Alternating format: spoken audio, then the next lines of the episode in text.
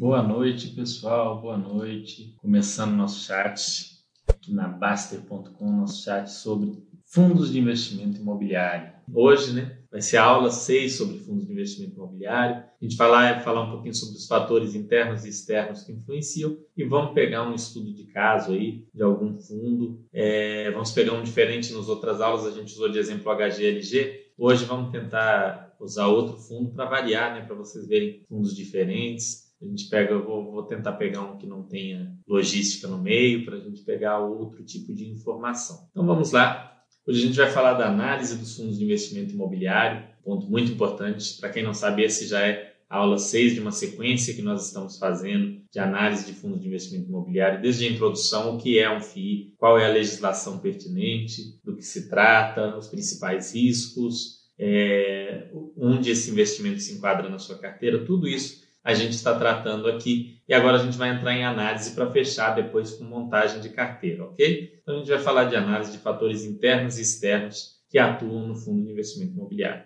Primeira coisa na hora de analisar um FII, e é o ponto que eu de fato presto atenção, se vocês repararem bem aqui na Basta.com, a gente sempre dá um peso muito grande para a análise interna, seja das ações, dos fundos de investimento imobiliário, ou seja, como é o ativo em si. A gente não se preocupa muito em como a economia impacta nesse tipo de investimento, o que, que o, o, os fatores externos vão contribuir. A gente dá muito foco nos internos. Na hora que eu vou falar dos externos, eu falo por quê.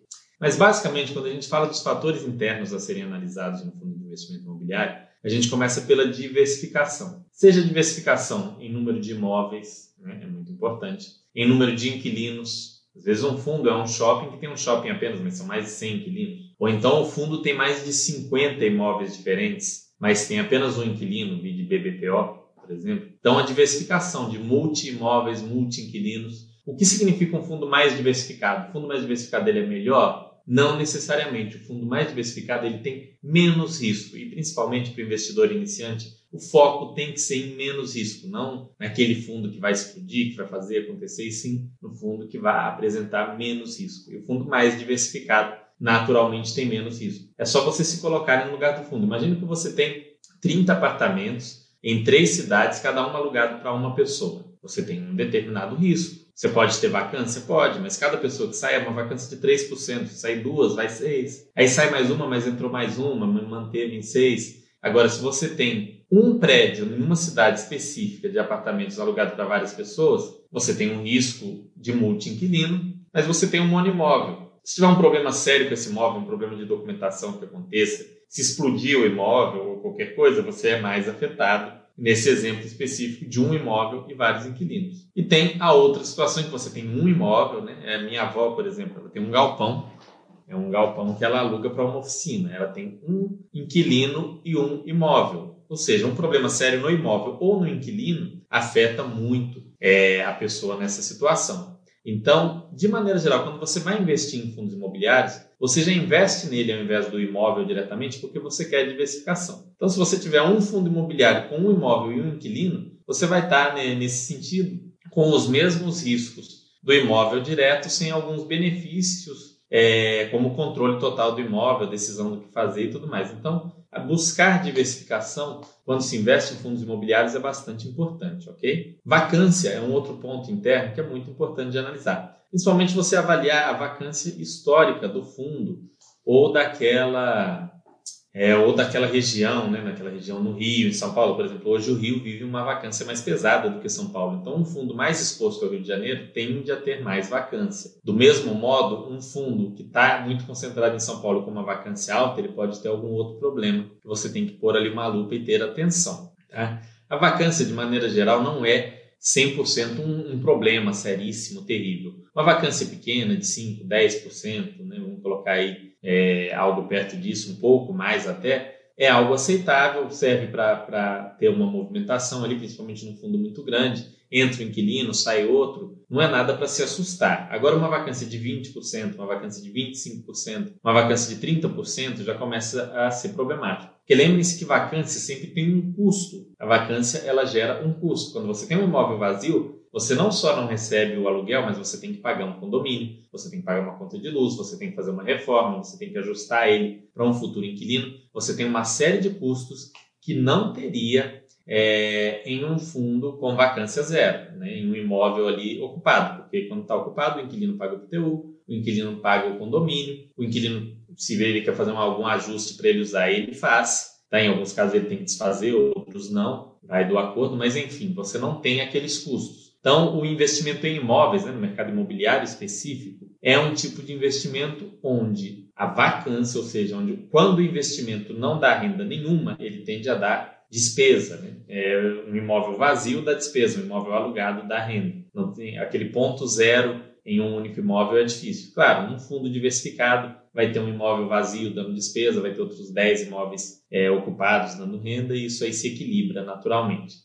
Quando a gente fala de diversificação, é bom falar também dos fundos de CRI. Sempre que você tem um fundo de CRI na carteira, é bom você buscar fundos que tenham uma diversificação em emissores daqueles títulos, daqueles CRIs, é, uma diversificação em tipos de indexadores, por exemplo, um fundo ligado à inflação, é bom que além dele ter é, títulos ligados ao IPCA, ele pode ter ligado ao IGPM, enfim, ele pode ter alguma coisa de, de CDI, assim essas variações da economia, porque a economia brasileira é tudo menos uma economia monótona, né, estável e parada, essas variações vão afetar menos o fundo. Então, quando a gente fala de CRI, esse tipo de diversificação é interessante e o tipo de diversificação por emissor ali da dívida, né? O tipo de dívida também é um outro ponto a se olhar. Tem alguns que vai estar só no residencial, só no corporativo, enfim, e tem outros que são mais diversificados. Uma diversificação maior é, reduz o risco. Então, às vezes você vai ver, o pessoal tem um erro terrível de analisar só yield. E aí ele vê lá, ah, nossa, esse tem um yield de 0,7, o outro tem um yield de 0,6. Mais o yield de 0,6 são imóveis lá na Faria Lima, em São Paulo. Tem vários imóveis, mais de 30 inquilinos, é, tudo, todos pagando em dia o histórico de vacância dele é baixíssimo, né? em alguns momentos teve alguma vacância, mas está lá. E o cara do 07 é um imóvel específico, é, lá no Rio de Janeiro, ou aqui em Belo Horizonte, ou no, no, sul do país, ou até em São Paulo mesmo, mas numa região é, mais complicada. O, o imóvel tem lá 10% de vacância, a vacância está aumentando. É um imóvel que logo vai precisar passar por uma reforma, mas o cara olha só yield, ele compra o quê? Aquele fundo que paga 0,7, porque para ele aquilo parece mais interessante. Isso é um erro muito comum, muito comum. Né? Esse é o primeiro erro que eu quero evitar que vocês cometam, entendeu? Quando vocês lêem, assistem isso aqui, vejam isso daqui, não cometam esse tipo de erro, porque é muito comum o pessoal fazer isso. Histórico de resultados também é muito importante quando você vai investir num fundo, tá? Principalmente o rendimento, não o rendimento aqui distribuído para você, mas o quanto o fundo consegue gerar ali do, de caixa, de renda, através dos aluguéis, através das suas operações. Isso daqui é interessante que ele tenha, é, não necessariamente um rendimento sempre crescente, mas um rendimento pelo menos estável. Né? É o equivalente a quando a gente analisa nas ações o lucro. A gente não quer uma empresa que no ano dê um lucro enorme, no outro ano dá prejuízo, no outro fica ok, no outro. A gente quer uma empresa mais estável, o mesmo vale para os fundos de investimento imobiliário. Então, claro, o ideal seria um fundo que todo ano o rendimento fosse crescendo pela inflação, desde 2010 e, e ótimo, mas isso é um pouco mais complicado. O que você pode encontrar são fundos que têm ali é, um rendimento mais estável, né? sem grandes variações abruptas aí na, na geração de caixa. Às vezes aumenta um pouco a vacância, diminui um pouco ali a renda gerada, depois diminui a vacância, equilibra, aumenta o aluguel do metro quadrado, diminui um pouco, mas sem grandes solavancos, ok? Alavancagem, né? O que é alavancagem? A dívida, o passivo ali no informe mensal. A gente vai dar uma olhada no fundo que a gente for avaliar é interessante que esteja abaixo de 20% do patrimônio líquido, entendeu? Abaixo de 20% do patrimônio líquido é algo bem confortável para o fundo imobiliário. De preferência, menos de 10% é melhor ainda. Ah, mas até 20% é aceitável uma, um nível de alavancagem. Acima disso, eu acho que já, tem, já exige uma atenção um pouco maior do cotista. Essa é a minha visão. Pode, você pode ter uma tolerância maior a esse tipo de situação ou menor. Você pode analisar caso a caso e ter a sua opinião. Governança e gestão. Governança e gestão são dois pontos muito delicados, muito complicados de avaliar, mas é um dos pontos interessantes de ver é como o fundo agiu em momentos de conflito, em momentos em que ele teve que tomar certas decisões um pouco mais delicadas. Ele chamou a assembleia de cotistas, ele explicou bem, né? A coisa do explicar bem é legal, do porquê ele fez aquilo, algo que pode parecer controverso. Quando tem uma atitude controversa, o fundo tem que explicar bem. Então você tem que procurar esses históricos. Olha, quando aconteceu, a Receita Federal multou o fundo, ele explicou bem o porquê daquela multa e o que ele pensa disso. Ah, o fundo é, precisou vender um imóvel que você acha que é um imóvel interessante. O fundo explicou bem por que, que ele vendeu o imóvel, é, qual que era a lógica por trás daquele, daquele desinvestimento, fez sentido. Enfim, a governança a gente avalia é com atitudes ao longo do tempo. Infelizmente não tem uma métrica exata de você olhar, não, esse número aqui tem que ser entre 3 e 5 para a governança tá boa. Igual o número de imóveis. A gente fala que acima de, de 5 aí já é um número de imóveis legal. Mas governança não tem isso, é uma análise ali de você ler os documentos, de você ver os fatos relevantes e ver se você está entendendo. E quando você não entende, pergunta para o fundo, é, pergunta para o gestor, manda um e-mail para a RIA, ver se eles te dão um retorno explicando bem, te ajudando, detalhando, entendeu? É assim que se avalia se a governança está adequada ou não. E é claro, o tempo, né? Vocês vão errar, vão escolher algum fundo que talvez esteja com algum problema e com isso vocês vão aprender mais. Outro ponto são os benchmarks. Isso vale para os fundos TVM, ou seja, os fundos TVM normalmente eles se propõem é, a algum retorno. Eles compram CRIs já voltados para aquele retorno. Normalmente eles buscam o quê? IPCA mais 6 é um bem comum. IGPM mais 3, mais 4. É, Selic mais 2. CDI. Né? Quando fala CDI, eu acho que é, é meio ridículo, né? porque o mínimo que se espera de um fundo imobiliário é isso. Então, CDI eu acho que é muito pouco. Mas eles costumam colocar ali alguns benchmarks. E aí você tem que, no caso do fundo TVM, dar uma olhada para ver se eles estão conseguindo entregar isso. Normalmente eles colocam o cálculo no relatório gerencial e o cálculo é bem correto, mas você pode fazer à mão. A gente vai pegar um fundo TVM aqui e fazer depois, é, talvez não hoje, mas vamos fazer. Enfim, você tem que avaliar ali, analisar e ver se aquele cálculo, se aquela conta está batendo, se ao longo do tempo ele está entregando. É claro, ele não vai entregar o tempo inteiro, mas ao longo de períodos de dois anos, três anos, ele sempre está conseguindo ali bater aquilo dali. É um bom indício, né? Ou seja, o cara entrega o que promete. Às vezes o pessoal espera, ah, mas esse fundo não está não tá indo tão bem, esse fundo TVM aqui, ó, ele está ele tá me dando um, um dividend yield de, de, de 6%. Mas ele, tá, ele se comprometeu ali a te dar CDI mais 3, e aí a gente tinha uma taxa de juros de, de 2,75, CDI mais 3 é 5,75.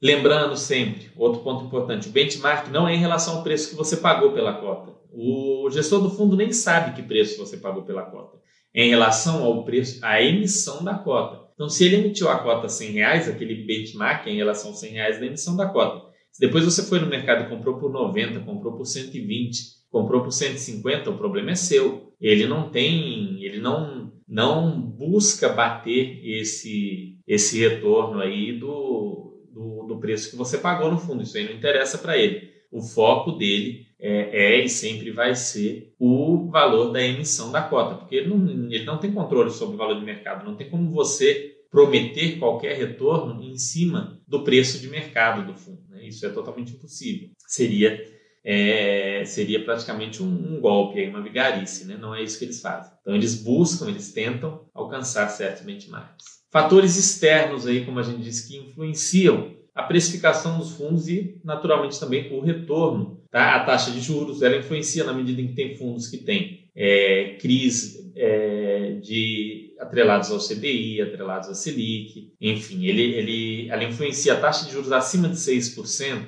que a gente já não tem há algum tempo, ela acaba influenciando um pouco no preço dos fundos, não tanto, mas ela tem alguma correlação com o preço dos fundos. O retorno pré-fixado da NTNB, ou seja, do Tesouro IPCA, de média e longa duração, Tesouro IPCA com cupom. Esse retorno pré-fixado normalmente é utilizado por muita gente para precificar os fundos, então ele acaba tendo algum impacto. Por que, pessoal, que usam isso daí? Né? É bom explicar para vocês por que, que o pessoal usa o Tesouro IPCA de médio e longo prazo para precificar fundo imobiliário, sendo que o Tesouro IPCA é renda fixa e fundo imobiliário é, é renda variável. É mais ou menos simples. É porque o cupom desse Tesouro IPCA ele é corrigido pelo IPCA, ele é corrigido por um índice de inflação que também é utilizado na correção de muitos contratos de aluguel. Então a expectativa é que a correção do rendimento do fundo seja mais ou menos igual à correção da NTNB, a correção do Tesouro IPCA no médio e longo prazo. Ou seja, o, o fundo imobiliário, para valer a pena, teria que estar pagando mais do que o Tesouro IPCA, dado que um é um investimento em título público, que é o menor risco dentro da economia, e o outro é um investimento com risco imobiliário, que é um risco maior. Então, utiliza-se esse, é, esse título para fazer essa precificação. Qual que é o problema no, no uso desse título para precificação? Por que, que eu não gosto tanto de utilizar? Quando a gente vê lá Tesouro IPCA mais 4,5, ele está falando do que ele vai pagar daqui para frente se você investir nele hoje. Ele está te prometendo, ele é um, ele é um título público é, misto, ou seja, uma parte pré-fixada e uma, e uma pós. Então ele está te afirmando, eu vou pagar o que der no IPCA mais 4,5 ao ano até 2050. Supor que foi o título 2050. O fundo imobiliário, quando você olha o yield dele, e aí você olhou o yield dele está 6%, isso foi o que ele deu para trás. Ele não está te prometendo que ele vai te dar 6% ao ano pelo resto da vida, ou, pelo, ou até 2050, ou até 2045. Então você precisa fazer uma projeção daqueles pagamentos futuros do fundo, e isso é algo que foge muito ao poder da gente. A gente não consegue ver o futuro. Então, quando a gente faz esse tipo de precificação, a gente precisa avaliar o que que vai vir lá na frente, o que que vai ter lá na frente de retorno desse fundo imobiliário para poder fazer essa análise. Então, por isso que eu não gosto muito. Porque quando você compara o passado com o futuro, tá? a chance disso bater, o passado e o futuro serem iguais, no caso do FII, são relativamente baixas. Tá? Mas é bastante utilizado. Então é bom falar com vocês, porque vocês vão ouvir falar disso por aí, talvez fiquem um pouco confusos, não entendam o porquê das pessoas usarem isso. Outro ponto importante que influencia muito os fundos de investimento imobiliário, os de tijolo principalmente, é o ciclo imobiliário. O ciclo imobiliário, ele está presente no mercado imobiliário, no mercado real de imóveis, e, é claro, afeta os fundos de investimento imobiliário que estão dentro desse mercado, investindo em imóveis, seja construindo, desenvolvendo, ou comprando vendendo imóveis. Então, esse ciclo influencia os fundos e o retorno dos fundos. Assim como é, a variação desses benchmarks. Às vezes, um, a gente viu lá que no fundo de CRI você vai avaliar muito o, se ele vem batendo benchmark. Mas às vezes o benchmark explode, como agora explodiu o IGPM. E aí fica muito difícil um fundo conseguir trazer esse retorno na linha do IGPM. Então, explode é, a taxa Selic, como foi lá em 2015, 2016. E aí fica um pouco difícil para o fundo alcançar isso daí. Então a razoabilidade aí do benchmark também é um ponto que às vezes vale usar para você não descartar um fundo simplesmente porque ele não bateu o benchmark. Ele fala, olha, eu vou dar IGPM mais 3, mas o IGPM chegou a 35% e o fundo não te deu 38, 39, você vai achar, nossa, o fundo não, não bateu. Mas o benchmark saiu um pouco fora de, um, de uma realidade, de uma normalidade. Aqui falando do, do mercado do, do, ciclo imobiliário, isso é muito importante para quem é investidor. É, é, um, é o reloginho, né? ele vai girando aqui e a gente vê que não é algo uniforme, não é todo o mercado imobiliário está no excesso de oferta, na exceção, na recuperação, na expansão. Por exemplo, na recessão aqui na baixa, a gente encontra o mercado de escritórios do Rio, ainda está aqui, talvez aqui é mais, mais para o fim da baixa, para o meio, a gente não tem como identificar mas ele ainda está no momento de recessão. No início da recuperação, a gente vê aqui já o mercado de escritórios de São Paulo, do início para o meio da recuperação aqui. Já está começando a ter umas revisionais para cima, né? já está começando a, a conseguir uns acordos mais interessantes para os fundos do que para os inquilinos. Nesse momento de recessão, o inquilino tem praticamente todo o poder, porque tem imóvel de sobra, é, a, a a vacância é alta. Aqui já não, aqui já muda, aqui nesse momento de recuperação, já os melhores imóveis são disputados, os inquilinos já topam pagar um valor maior, na revisional já costuma ser favorável ao fundo. E aí, depois dessa recuperação, vem a expansão, que é onde as pessoas começam a desenvolver, a fazer mais imóveis. Porque tem tanta gente buscando que está faltando, então precisa construir mais. Aí começa a construir, um monte de gente começa a construir e o mercado vai crescendo. Aqui, por exemplo, a gente tem mercado de galpões logísticos, com toda a situação do last mile, de entrega de, de produtos, de compra, venda. Tudo isso gera aí o, é, a expansão do mercado de logística. Então, quando a gente vê o mercado logístico, ele tem toda essa possibilidade de, de crescimento aí, que é muito interessante.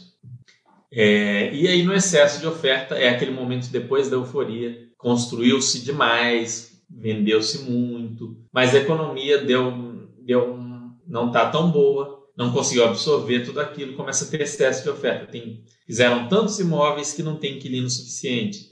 E aí, com isso, começa a ter aquela disputa de preço, o inquilino ganha poder, vem de novo a recessão e por aí vai. Ah, quanto tempo leva isso daqui, Fernando, um ciclo desse? Já vi estudos falando em períodos de 10 a 15 anos, mas não é algo fechado. Tem períodos de expansão que duram muito tempo, tem períodos de expansão que duram menos, tem períodos de excesso de oferta que vão durar mais, tem períodos de recessão que vão durar mais. Então não é algo fechado, não dá para você dizer que um ciclo desse vai durar X ou Y. Como eu disse, você tendo um, um, um, é, uma carteira diversificada, você vai ter fundos que vão estar mais aqui investindo em imóveis nessa situação de recessão, de baixa. Vai ter outros que estão ali investidos em imóveis que estão na recuperação. Vai ter outros que estão no momento da expansão e algum que talvez esteja até no excesso de oferta. Então, você tendo uma carteira diversificada, você se protege dessas variáveis aí da melhor forma possível. Não tentem adivinhar, tá, pessoal? Não tentem ficar, ah, eu vou comprar o fundo exatamente que tiver aqui no início da recuperação, porque eu vou pegar um ciclo sensacional e tal. Não é simples assim, não, não é fácil ficar tentando pegar o fundo do momento, porque pode acontecer um problema com aquele fundo e aí você vai, por concentrar aí, por achar que quer dar a grande tacada, se dá mal. Então não vão nesse caminho, diversifiquem, montem uma carteira bem diversificada aqui. Invariavelmente, algum fundo seu vai estar no momento de expansão, outro vai estar no momento de recessão, outro de recuperação, enfim. E na medida que o tempo vai passando, com a sua carteira diversificada, você vai ficando mais tranquilo. Entrem aqui, ó, entrou na Basta.com, vem aqui, FIIs imóveis, e aqui você tem vários pontos, tem o IFIX, você pode escolher o fundo aqui pelos do IFIX, você pode ir em algum fundo que você ouviu falar, você pode pegar esse rating da Basta.com aqui para quem é assinante, que é um rating feito com a avaliação dos assinantes, dos participantes, e não minha, não do Basta, e sim do pessoal para escolha de fundos. No outro, a gente olhou HGLG. Vamos dar uma olhadinha agora no é, HGRE. Então, o KNRI eu poderia olhar, mas ele também tem logística. Então, é legal a gente variar um pouco, ver alguma coisa diferente, um fundo diferente apesar que é a mesma gestora, né? mas enfim, vamos dar uma olhada. Aqui na informação, fundo de lajes corporativas da CSHG com gestão ativa, esporadicamente compra e vende ativos para obter algum ganho de capital. Maioria dos imóveis situados no eixo Rio-São Paulo. Vocês podem ver, rating do gestor aqui, avaliação também pelos assinantes, pelo pessoal que participa aqui, no caso é o primeiro da posição geral, esse é o terceiro fundo, em termos de de avaliação aqui do pessoal. É, tem aqui em São Paulo 81% do portfólio, Rio de Janeiro 9%, Rio Grande do Sul 4,5%, Paraná 4,5%, né? 9% na região sul e 91% na região sudeste, concentrado aí principalmente no estado de São Paulo. Esse é o portfólio em dezembro de 2020. Contratos por índice, maior parte IGPM, alguns corrigidos pelo IPCA, vocês já conseguem ver, dar uma olhada. E aqui tem o portfólio, tem fotos aqui que o pessoal tira e manda, foto dos imóveis aqui. Aqui vocês já começam a ter uma ideia do que é o fundo de investimento imobiliário. Nessa abinha paz, vocês vão ver os principais pontos do fundo. Ele tem um IPO há 12 anos. Aqui, a IPO há mais de 5 anos é, é, é, já é considerado um fundo que já foi um pouco testado pelo mercado, então já ganha um cachorrinho verde. No caso, esse fundo é 12 anos, é mais, bem mais do que os 5 anos, bem tranquilo. Boa liquidez também, é um fundo que tem muitos negócios por dia, fácil de entrar e sair. Boa gestão, né? a gestão dele é bem avaliada aqui pelo pessoal da Basta.com, nota acima de 3,5 tem mais de cinco imóveis, ou seja, é um fundo considerado bem diversificado internamente. Contudo, ele tem uma vacância elevada. A gente vai dar uma olhada nesse histórico de vacância dele. O passivo dele ó, representa 7% né, do, do, do, do patrimônio total. 7% do ativo. Como eu disse, até 20% é bem ok. Então, 7% está bem estável, está bem tranquilo. 7, 8%, abaixo de 10% é algo que você não precisa nem, nem se preocupar. E aqui a gente vê o histórico de vacância do fundo, que é algo que vem sendo um pouco mais complicado. Ó. 25, 30%, 28, 20, 18, 20, 18, 20, 20, 17, 17, 23, 20, 21, 26, 22. Esse vem sendo o calcanhar de Aquiles dele nos últimos tempos. Histórico de ABL do fundo. O fundo teve maior área bruta locável dele de 228 mil metros quadrados, tinha 23 imóveis. Vendeu um imóvel, agora está com 202.997. Esse aqui já é um ponto inicial para vocês darem uma olhada. Olha, aqui tem o, o retorno é, descontado do fundo e nos últimos 5 anos, 10 anos, um retorno de 194%, 11 anos aqui, que é desde o início, 274%. Essa é a situação aqui do fundo.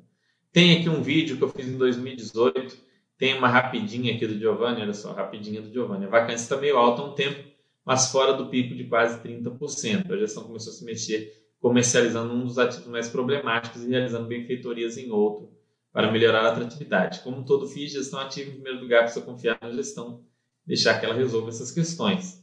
Outro ponto interessante é avaliar se a gestão conseguiu gerar bem os gerir bem os inquilinos durante a pandemia.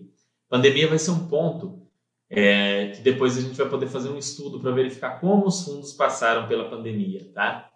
Vai ter chat sobre isso, mas para isso a pandemia precisa acabar, óbvio.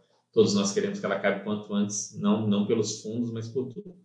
Vamos, vamos ter sim esse conteúdo aí de como o que aconteceu com cada fundo aí. Vai, vai ser um conteúdo que eu quero fazer bem legal.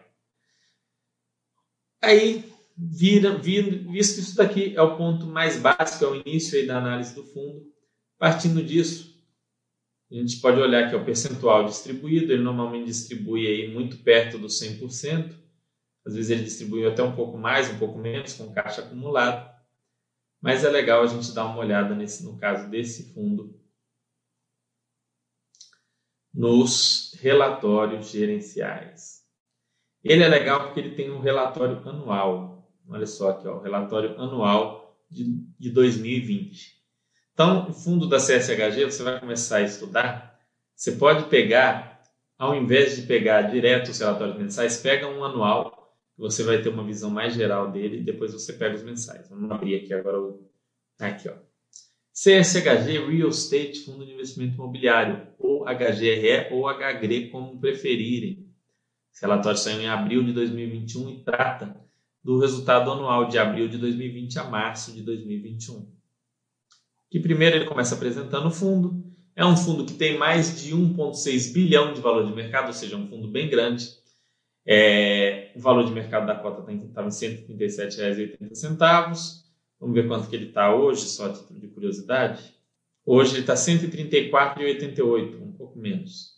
Principais eventos que ocorreram nesse período: conclusão da venda do edifício Verbo Divino, que era um edifício meio complicado, né, como o Giovanni falou, encerramento da nona emissão de cota, venda dos conjuntos 121 e 122 do edifício Park Tower, pagamento da segunda parcela do edifício Torre Martiniano, que é um edifício no qual o fundo está fazendo um retrofit Retrofit é como se fosse um, uma reforma completa do imóvel. É literalmente isso, é uma reforma completa, uma reforma estrutural completa. Você normalmente moderniza aquele imóvel quando faz um retrofit. É isso que ele está fazendo com o Torre Martiniano. Ele entende que o imóvel é bem localizado, tem uma boa estrutura e que vale a pena fazer esse retrofit para alugar, para conseguir absorver essa eventual expansão que a gente está vendo no mercado de escritórios de São Paulo, essa recuperação, conseguir alugar bem. Assinatura de escritura de, do Berrini One, conjuntos 41 e 62, é o One lá, o edifício Berrini One. Ele comprou mais dois conjuntos lá. Esses foram os principais fatos ocorridos no ano que ele. Tem mais de 109 mil cotistas. É, o retorno dele desde o início, ó, desde que ele foi, desde que ele começou, ele trouxe um retorno de 306% para os cotistas. Isso não é tão importante. Que a composição do fundo, veja, o fundo está praticamente todo alocado em imóveis. Em março de 2020 tinha 97% em imóveis, mas em março de 2021 99%. E aqui ele tem um pequeno caixa aqui de 1%. Aqui põe os imóveis e a participação deles em relação à receita do fundo. O Shukri Zaidan, TOTS são os mais representativos, o Martiniano não tem nenhuma representação hoje na, na receita, porque está em retrofit, conforme eu falei com vocês, está sendo reformado, imóvel reformado, não tem inquilino. One, Jatobá, Contax, Sercom e todos os imóveis aqui do fundo. Vejam que é um fundo bem diversificado. Aqui tem as principais localizações. Para quem conhece mais São Paulo, isso daqui pode ajudar mais. Cada um dos imóveis, onde fica, a região que fica. É, Paulista está na Avenida Paulista, o Torre Martiniano na Avenida Paulista. Vocês podem ver que é a Faria Lima, na, Faria, na Avenida Faria Lima, o Centro Empresarial Mário Garneiro na Avenida Faria Lima. Tem toda a localização aqui, a mesma coisa aqui no Rio, aqui é onde ficam esses imóveis, com menos detalhamento. Né? Em São Paulo, como é a área principal do fundo, eles detalham melhor os imóveis do Rio, Paraná e Porto Alegre. Não está tão detalhado, mas se você quiser buscar o endereço desses imóveis, você encontra ali no relatório trimestral, conforme a gente já falou. Aqui os resultados do fundo nos últimos 12 meses, que é o mais interessante, quando a gente olha só o último mês a gente vê alguma distorção, mas nos últimos 12 meses ele teve um resultado de 87 milhões 343 mil e distribuiu 87.869, ou seja, distribuiu um pouquinho mais do que o que ele gerou, nada muito expressivo. É, teve ganhos de capital nos últimos 12 meses e rendimento imobiliário, aqui, rendimento de locação. Ok? Gerou esse tipo de resultado. Aqui tem o histórico do, das distribuições. Abril, maio, junho, julho. Ele vinha distribuindo na casa de 57 centavos, subiu para 65. Fez uma distribuição anormal em dezembro de 2020, que foi um ganho de capital, depois voltou para 67. Aí chegou aqui em março de 2021, ainda no 67, que é o que ele vem distribuindo. Em abril, se vocês quiserem saber o que, que ele distribui, é só olhar aqui na parte de proventos da Basta.com em abril, ele distribuiu também 67 centavos, como vinha distribuindo por cota. Essa parte aqui de comparação dele com IFIX e CDI, eu não olho isso. Isso para mim faz algum sentido num, em um FOF, né? Você comparar com IFIX, mas no geral não, não, não é algo que faça muito sentido. É, aluguel por metro quadrado aqui do fundo, como é que ele foi, como é que ele está nos últimos tempos. Lá em abril de 2020 estava 82,42 hoje 87,01. É, e o aluguel metro quadrado total aqui 62,06. A vacância física do fundo foi de 21,6% no ano passado para 23% nesse ano, ou seja, teve um aumento de vacância.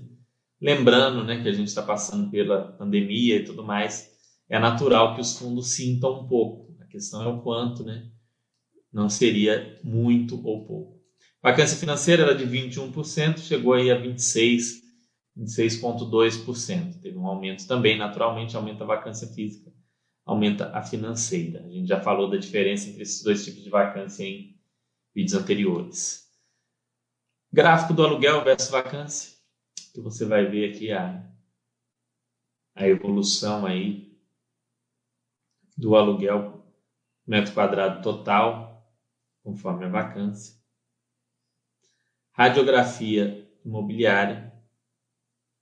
O que, que é esse OALI? É, a, é uma espécie de duration, para quem é acostumado com a, com a, área de finanças. É a receita, do, o vencimento dos contratos do fundo ponderado pela receita.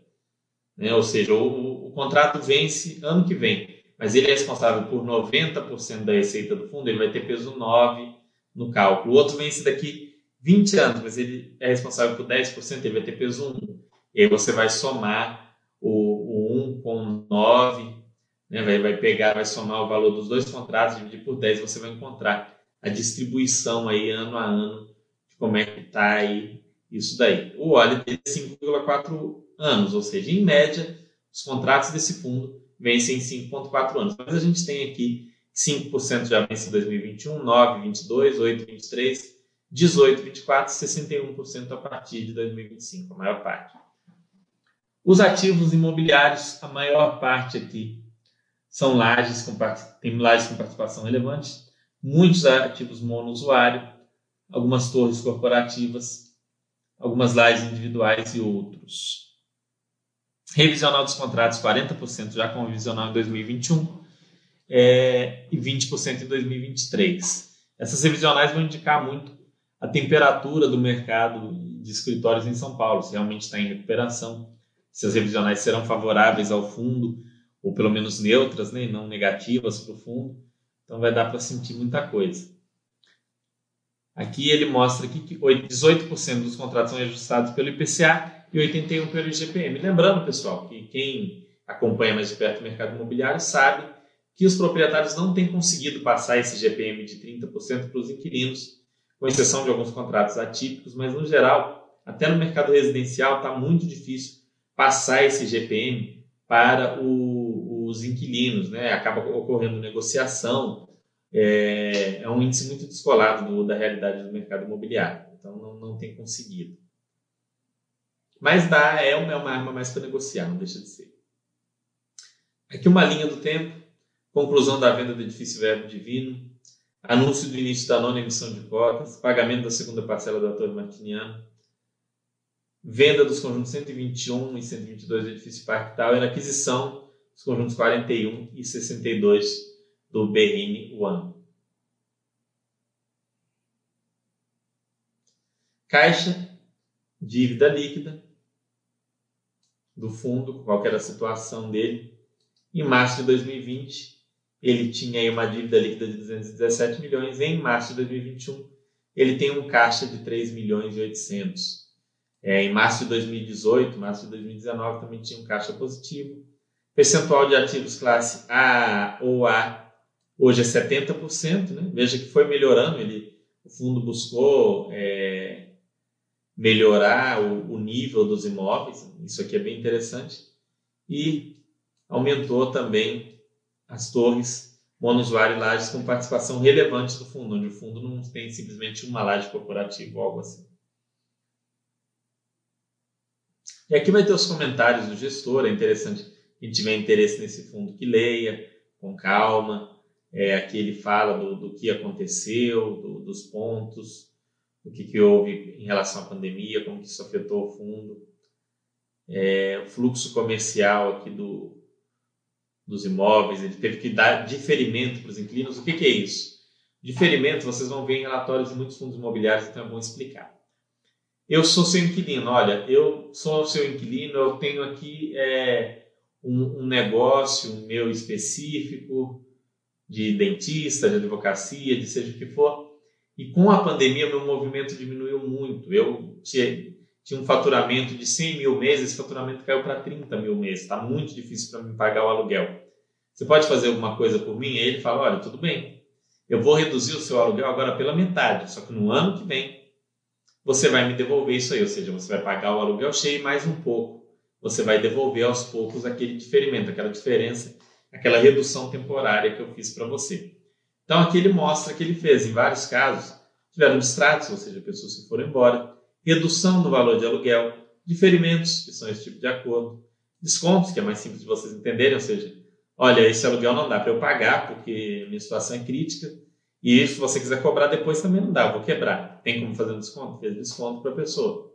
Renovação, expansão né? É, e novas locações aqui. Isso foi o que aconteceu ao longo do ano passado. O ano passado foi um ano muito mais para descontos e diferimentos do que para expansões e novas locações, por motivos óbvios. É, 40% da BL do fundo foi renegociada, foi feito algum tipo de é, acordo por, uma, por aquilo que a gente falou. A empresa está num momento difícil, o fundo acaba tendo que ter essa sensibilidade de de tolerar, de aceitar isso daí. Aqui o estoque do mercado de escritório de São Paulo, estoque total, e o perfil aqui em office e corporativo, estoque de A, e B. Total que tem aqui, como que o fundo tem. As diferenças. O fundo investe em imóveis do tipo office, do tipo escritório e também esses do tipo corporativo. Mercado de Escritórios Corporativos de São Paulo. Esse daqui é um dado muito legal porque ajuda vocês na análise de qualquer fundo de escritórios. Né? É, isso daqui vai ajudar vocês. Vocês pegam esse documento aqui e podem usar para analisar, por exemplo, o Rio Bravo Renda Corporativa. Olha só. A evolução da vacância, como que vinha a vacância. A gente teve ali no período de 2010, 2011, 2012 uma vacância muito baixa. Depois ela começou a crescer, veio. Ela Deu sinais de melhora aqui em 18 para 19, mas veio a pandemia ela subiu novamente. Absorção líquida, o que, que é? É aquilo que foi locado, tá? É, menos aquilo que foi devolvido. Então, 10 pessoas alugaram, vamos supor que todos os imóveis sejam iguais, 10 foram alugados e 9 foram devolvidos, a gente vai ter uma absorção líquida de um imóvel. Se pegou aí é, mil imóveis foram devolvidos e só 900 foram alugados, nós temos uma absorção líquida negativa, que é o caso que aconteceu aqui em 2005 e em 2020. Ou seja, mais gente devolveu imóveis do que alugou. Tá? Isso, esse é um ponto muito importante de entender a absorção líquida, porque isso também aparece em vários relatórios. O novo estoque aqui é aquilo que foi lançado, né? A gente teve. Aí entra naquele ponto do ciclo imobiliário, ela só estava lançando muito pouco em 2005, 2006, 2007, 2008. 2010 lançou pouquíssimo, né? Teve aquela crise do subprime e tudo mais. E aí em 2012, 2013 veio aquele boom de lançamentos. 2014, 2015 ainda com bastante lançamento e depois foi esfriando um pouquinho. Aí em 2020 saíram alguns lançamentos, que eram coisas que já estavam aí é, sendo feitas, contudo, não houve absorção, né? É, fica bem claro aqui, é um gráfico bem, bem explicativo, bem legal que vocês encontram aqui. Mercado de escritórios corporativos de São Paulo, a IBB, ó, diferente do último ciclo de alta vacância, que 13 a 17, em que o volume do novo estoque foi o causador, no ano 2020 se mostrou um hiato no ciclo de recuperação, pois o aumento de vacância se deu pela demanda e não pelo aumento de estoque. Pela primeira vez encerrou-se um ano com redução na área ocupada em São Paulo, somada a 250 mil metros quadrados novos de estoque entregue, adicionou 430 mil metros quadrados de espaços vagos. Né? Esse ponto final aqui ficou muito bem explicado. Aqui o, o fundo mostra mais ou menos qual é a situação, por que dessa situação dele de é, de vacância. Aqui ele fala da tese de desinvestimento do edifício Verbo Divino, é o que eu falei sobre explicação do porquê vender um imóvel, do porquê se desfazer. É, e aqui ele fala que ó, ele via aqui, ó, a despeito da melhora geral na vacância, a região Chácara Santo Antônio no prédio se encontra ainda possui mais de 30% dos espaços vagos, passa por uma recuperação muito mais lenta. Então dá para dá ler aqui e entender. Aqui mostra o edifício, principais aspectos da transação, o retorno aqui do fundo, retorno por cota, Berrini One, as obras de melhoria, Faria Lima, conclusão da obra de reforma da recepção, como era e como ficou. Tem muito, muita informação legal aqui. Você lê um relatório desse, você já começa a ter uma visão geral muito boa do fundo. Tá? E aí, além disso, você vai ter que pegar aqui o último informe mensal, aqui você vai ter é, o ativo, o patrimônio líquido, e aqui você vai ter o. É, esse fundo, por exemplo, não tem mais passivo. Não tem passivo. Então aqui já serviria para você saber passivo. Rendimentos a distribuir, taxa de administração, ó, obrigações aqui, ó, tem sim passivo ainda assim. 145 milhões. Então você pega esses 145 milhões e divide pelo ativo total. 145, 140 dividido por o meu ativo total do fundo aqui em cima. Ativo 2, 158, 559.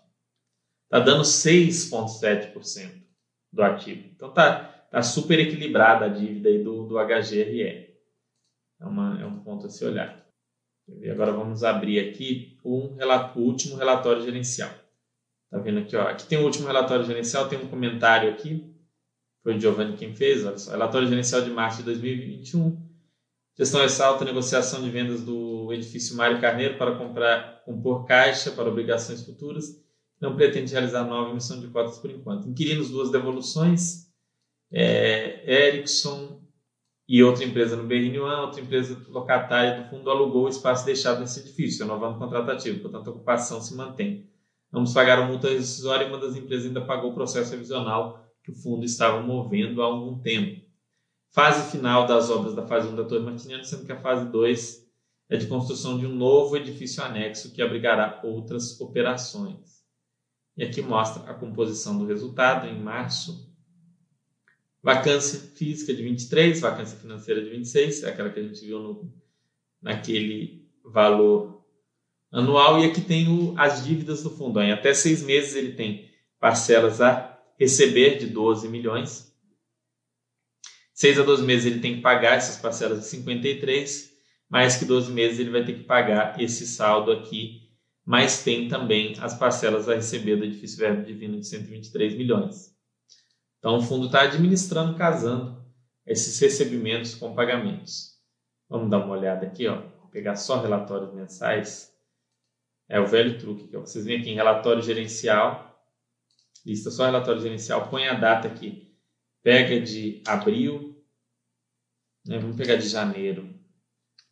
1 do 1 de 2020 até hoje, 10 do 5 de 2021. Lista aqui, põe data de entrega do mais velho para o mais novo e você começa a ver aqui os relatórios. Você pode ir lendo aqui e pegar muitos para. Você pode ver o comentário desde lá de junho. O primeiro que eu comentei aqui foi maio do ano passado. Você vai ver que é o relatório gerencial de maio, 22 ativos imobiliários, 62 locatários, carteira de imóveis, uma vacância de 21% e uma vacância financeira de 21 também física, ou seja, em comparação ao mês de abril não houve alteração na área ocupada, apenas na vacância financeira por conta de reajustes. Projetado aumento da vacância financeira, sendo 1,27 por desocupações, 0,98 referente à desocupação da torre, que são necessários para execução da obra de retrofit, que está programada para início no mês de junho. A gente viu que o Giovanni falou que essa obra está terminando, a fase 1 dela, depois vai ser construído um edifício anexo, mas o principal já está terminando. 70% do, da EC de aluguel simples, 3% em negociação, 26% com diferimento acordado. A gente viu lá no relatório anual que, por fim, 40% teve algum tipo de diferimento ou negociação. Então, você pode ir lendo aqui os comentários. Olha só. Junho de 2020, tem outro aqui com comentário da, da vacância e tudo mais. Vocês vão analisando, tá? E é legal que vocês leiam pelo menos o último relatório gerencial, no caso é esse aqui, saiu em maio, referente a abril, saiu hoje, nem eu li isso daqui. Depois eu talvez vou colocar ali um comentário. Não, está até com uma carinha nova. O relatório de abril, relatório novo. Valor de mercado do fundo, cota patrimonial do fundo, fundo negociado aí abaixo do, do da avaliação dos ativos, né? rendimento, ABL, vacância financeira de 25%, vacância física de 23%. Carteira de imóvel dos fundos encerrou o mês de abril com 25% de vacância financeira e 23% de vacância física. A financeira diminuiu em relação ao mês de março devido ao aumento de aluguel total contratado do fundo. Não houve alteração da área ocupada, ou seja, aumentou alguns aluguéis, por isso a vacância financeira reduziu. Mas a vacância física não se, se alterou. Informes de rendimentos foram disponibilizados para os investidores. Isso aqui é falando de imposto de renda.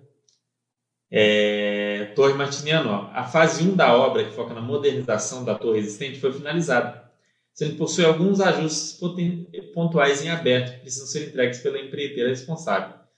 Ajustes que referem seus acabamentos e pontos identificados na realização do checklist final. Porém, tal pontos não prejudicam o fluxo geral da obra, visto que a fase 2 já foi iniciada, a fase que foca na nova construção do complexo. As fundações da nova construção começaram a ser executadas no final de abril, com início do processo de estanqueamento.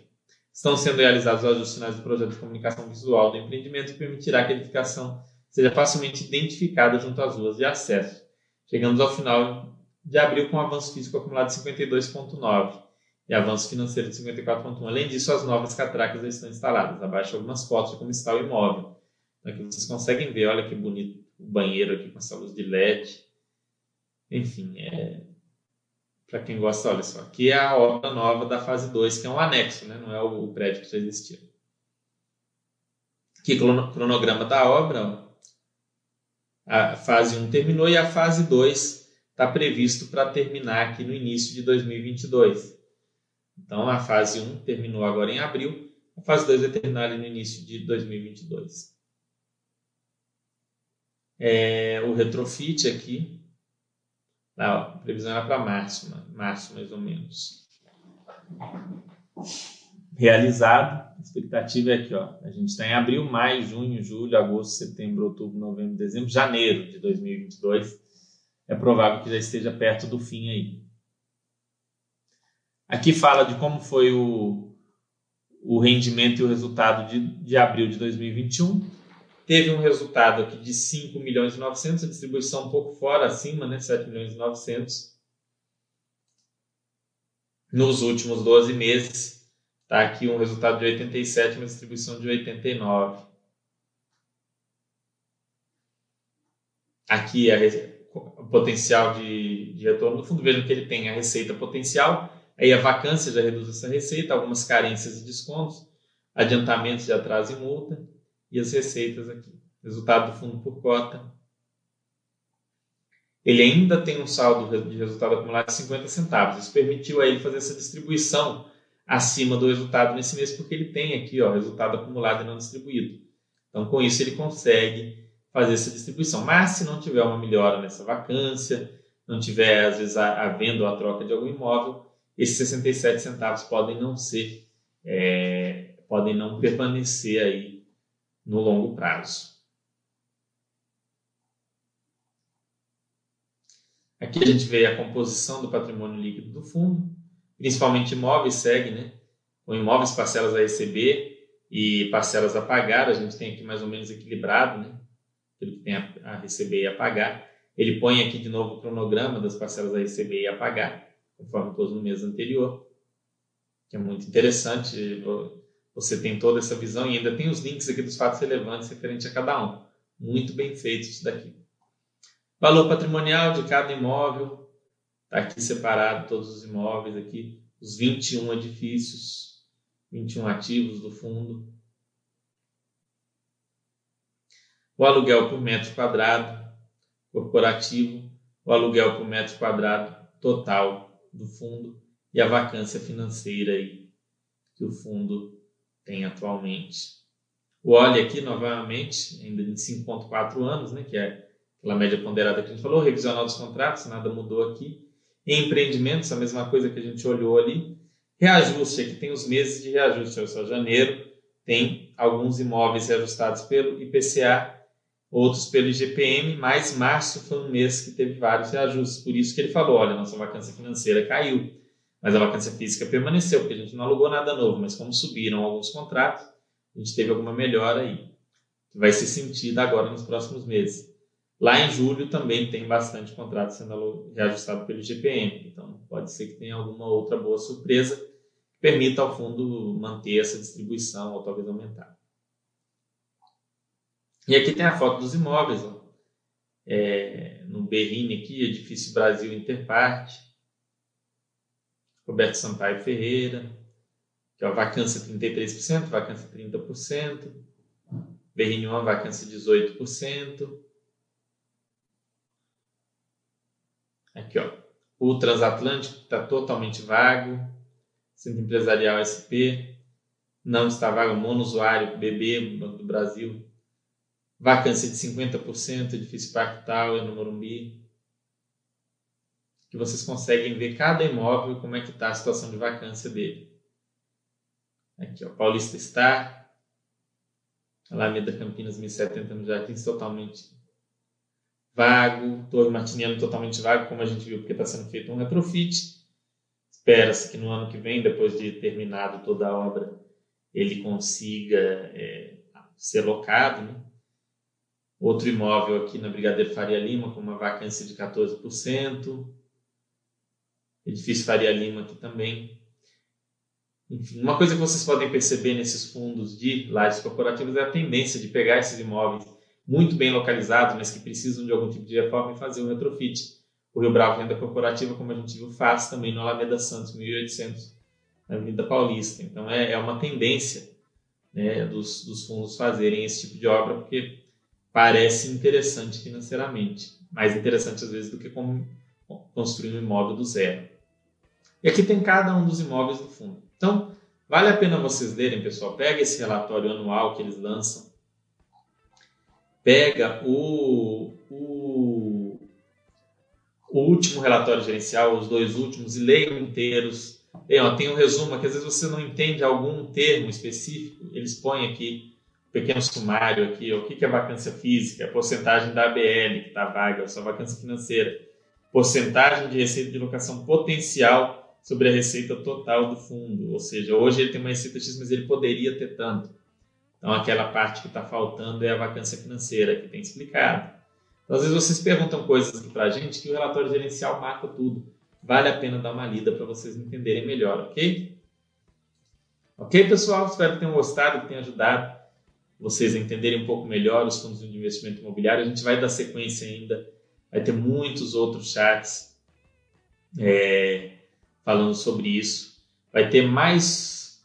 Eu acho que o próximo eu já vou fazer de montagem de carteira, porque a gente fecha essa parte de aulas e aí depois a gente vai pro, pro a gente faz análises mesmo, a gente pega fundos para analisar, chama gestores aqui para conversar, bate um papo bem legal aí sobre esse futuro aí do, do, dos fundos imobiliários, ok? Um grande abraço para vocês, uma boa noite, uma ótima semana.